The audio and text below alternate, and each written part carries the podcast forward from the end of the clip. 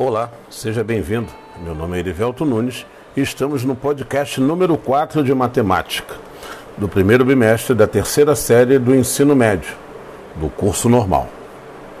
Neste podcast, continuaremos falando ainda um pouco mais sobre probabilidade, mais especificamente sobre os tipos de evento ou acontecimento.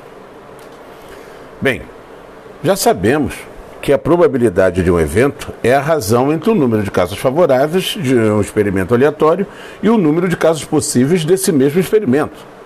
Até aí nenhuma novidade.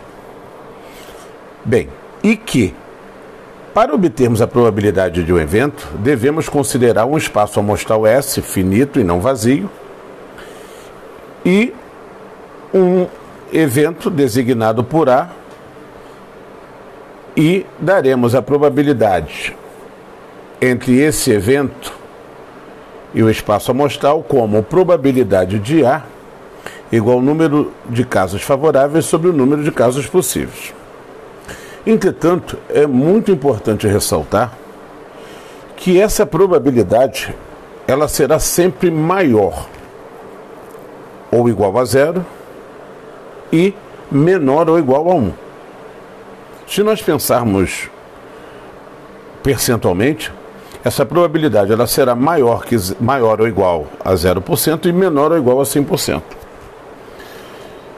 E essas afirmações me, me dão uma certeza muito grande de que não existe, primeiro, né? Não existe probabilidade negativa e nem existe probabilidade também que ultrapasse a 100% se pensarmos percentualmente ou ultrapasse a 1 se pensarmos em no intervalo entre 0 e 1. Agora, baseado na probabilidade de um evento, vamos estudar alguns eventos. Né? Por exemplo, o primeiro evento aqui que nós vamos ver é o que nós chamamos de evento certo. O que, que é um evento certo? O evento certo é aquele evento que tem 100% de chance de acontecer. Por exemplo, no lançamento de um dado perfeito, qual é a probabilidade que existe de você obter face menor ou igual a 6? A sua chance é 100%. Por quê? Um dado convencional, né, um dado perfeito, conforme acabei de falar, ele está enumerado de 1 a 6. Importante ressaltar também que algumas bibliografias usa, usam a expressão dado honesto. Dado honesto e dado perfeito são as mesmas coisas. Quando o problema fala em dado viciado, é um dado que é fora do, do, dos padrões normais e convencionais. Tá bom? Agora vamos pensar num outro evento aqui, que nós chamamos de evento impossível. O que é um evento impossível? O que, que essa, essa palavra impossível caracteriza?